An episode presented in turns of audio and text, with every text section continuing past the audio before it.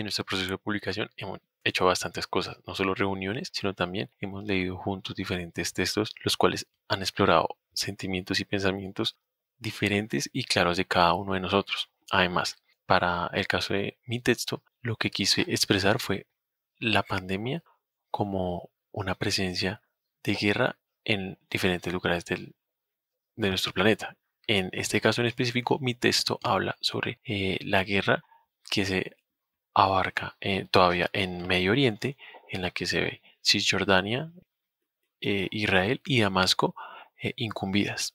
Entonces, en, en estos talleres no solo he podido explorar mis pensamientos más profundos y deseos de escritura, sino que he podido con todos sus integrantes llegar a formar un texto digno de una publicación.